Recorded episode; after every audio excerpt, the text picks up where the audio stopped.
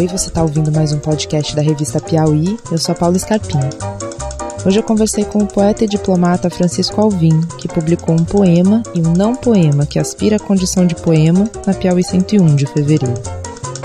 Além das leituras, o Francisco topou conversar um pouquinho sobre o processo criativo dele. Mas como ele fica em Brasília e vocês vão perceber pela qualidade do som, esse encontro precisou acontecer por telefone.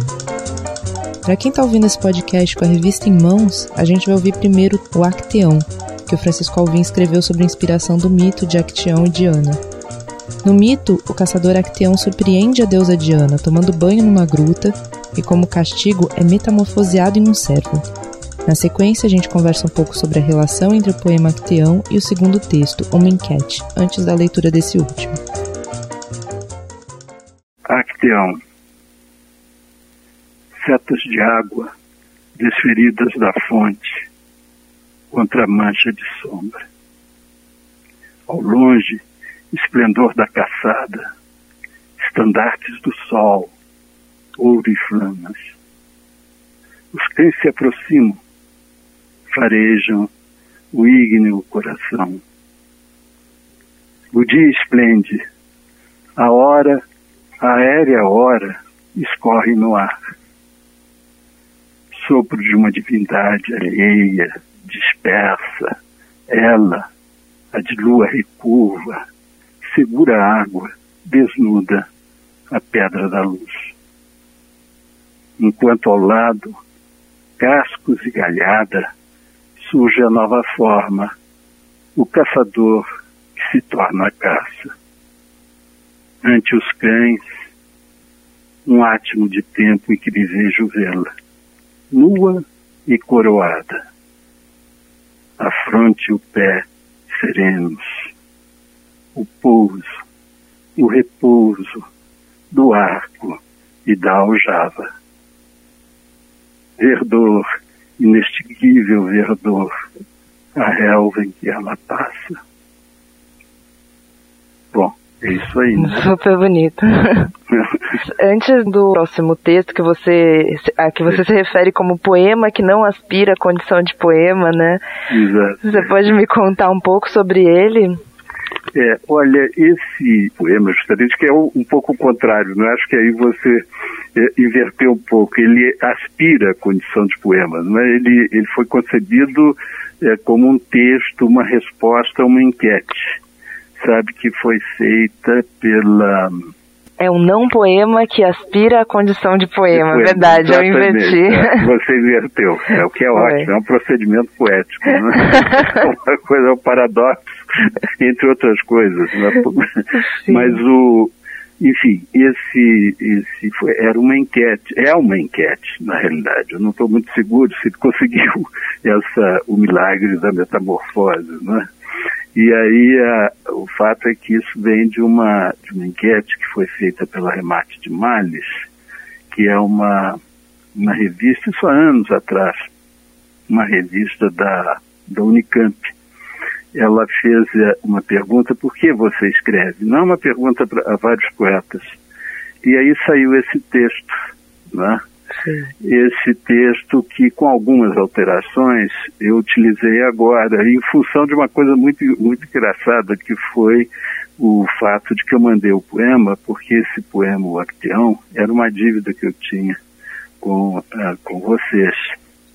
Eu tinha sido convidado a publicar um poema Sim. algum tempo atrás, mas eu não tinha, e eu escrevo muito pouco.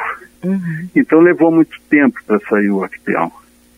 E quando saiu, eu mandei então a Maria Emília e falou: Olha, gostou, achou muito bom e tal, mas eu achava que devia ter uma nota para explicar, situar o leitor. Sim. E eu aí fiquei assim um pouco, é, enfim, empacado, não saía nada. E de repente eu achei na, nos meus papéis essa enquete.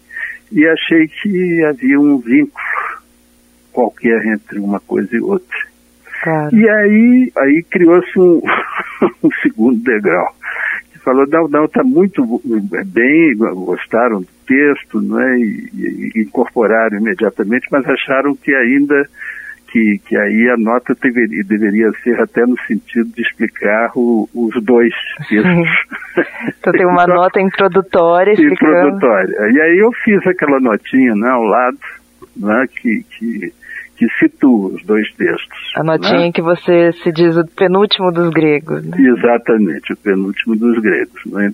É por isso que é bom né, esse, essa ajuda, eu acho sempre interessante quando o, o editor ou quando a, a revista, eu gosto muito de publicar em revista porque em geral é curioso, as coisas, o próprio livro futuro começa a se desenhar com mais nitidez, os poemas começam a se atrair, ficam mais claros na minha com o trabalho de escolha e tudo mais, eles vão se definindo mais, não só em relação a, a si mesmos, né, a escrita de cada um, mas em relação a, a um determinado conjunto né, de poemas inéditos não é, que estão para ser editados, eles começam a se atrair mutuamente, não é?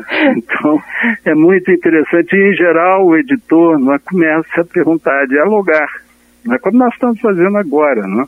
Uma interlocução. Isso está trabalhando, está trabalhando o conjunto. Claro. Né? Então é um processo muito, muito vivo e que eu gosto disso porque traz para dentro a poesia, que é um exercício, não é uma fala muito solitária, traz para dentro os outros também, né? uma certa comunhão de uma escrita também que envolve a opinião de outros e ideias e provocações. Né? Eu acho isso muito interessante e foi bom, essa página foi muito rica porque até pela primeira vez eu consegui fazer, eu fui, enfim, é, solicitado a fazer né, um texto que, de certo modo, interpreta dois poemas meus. Isso não tinha ocorrido antes. Sim, é né? é verdade. É, e, além disso, eu fiz dois textos.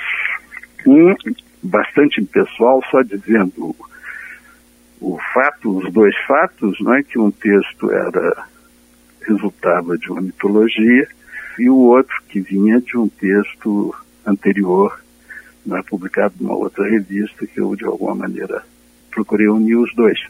E fiz uma outra versão mais pessoal que foi a que foi publicada, porque vocês gostaram mais dela. que saiu a ideia do penúltimo grego e era carnaval. É engraçado porque a poesia tem um pouco isso, né? Ela trai, ela tem uma força de, de imã, imantada, entra tudo, ao contrário da prosa, que você tem uma estradinha, que, que você sai e tem que chegar a um final, não é? Uma, um enredo, ou o que seja. Não é? é verdade. E a, e, a, e a, poesia não, ela pega tudo que está em volta, o é. tempo e o espaço, né? E o carnaval estava ali, então tinha o cordão da bola preta, que aliás eu sou fanático dele há muitos anos. É mesmo. Desde os meus 15 anos. Né? Então, entra tudo. Né? E você então, já se fantasiou de grego no cordão do Bola Preta? É, eu me sinto um grego. Né? Disfarçado de ocidental nos anos 50, né? Eu Oi. andava com uniformezinho de tergal, aquelas calças de tergal, camisinha de manga curta. Sim. Mas eu por dentro sempre, eh, me senti um grego. Francisco, você pode então interpretar o, uma enquete para mim, por favor? Vamos lá, vamos lá. Bom, a enquete então, ela responde né, a pergunta por que escreve. Né? Sim. Uma enquete. Só mesmo um personagem. Para medir o mundo, ou me medir no mundo, o mundo é imenso. Eu sou pequeno. Fazer com que ele soe, ele soa por si e não me ouve. O mundo é surdo e mudo, e de quebra cego. Por amor, por desamor, medo, pavor, convívio com o muro, com a falta de ar, com portas que não se abrem, e quando se abrem, para o quê? Me distrair, me iludir iludir, estilhaçar-me caco pedaço, esfrangalhar-me, frangalho de roupa arquiusada, lapso de um ritmo, batuque, a distração, cemitério marinho, jovem parca? Nenhum sentido. Talvez um tango argentino. Bandeira no consultório. Foto do Jânio com os pés revirados. Por vaidade, afinal, por gosto do patético, de cutucar a ferida com unha curta e grossa. Porque o outro não existe de fato, maltrata. Para contrariar o Sartre. Que liberdade! Dizer, estou vivo, ele o outro também. Dourar esta pílula com doce veneno da literatura, aquela do que o resto é. Oposição à linguagem, busca do conteúdo, precisa de embocadura, saudade de Rosa, Clarice, João, Drummond, Pedro Nava. No circo esvaziado, lançar-se no espaço, sem o trapézio por cima e a rede por baixo. Repetir ad nauseam a falsa e grande manobra e bradar aos quatro ventos que ventam. Me ouçam. Mas ouvir o que, forasteiro? Ótimo. Francisco, muito obrigada, viu? Imagina, Paulo. Você acabou de ouvir uma conversa com o poeta Francisco Alvim, autor de O Penúltimo dos Gregos, a sessão de poesia da Piauí de fevereiro, número 101. Até a próxima.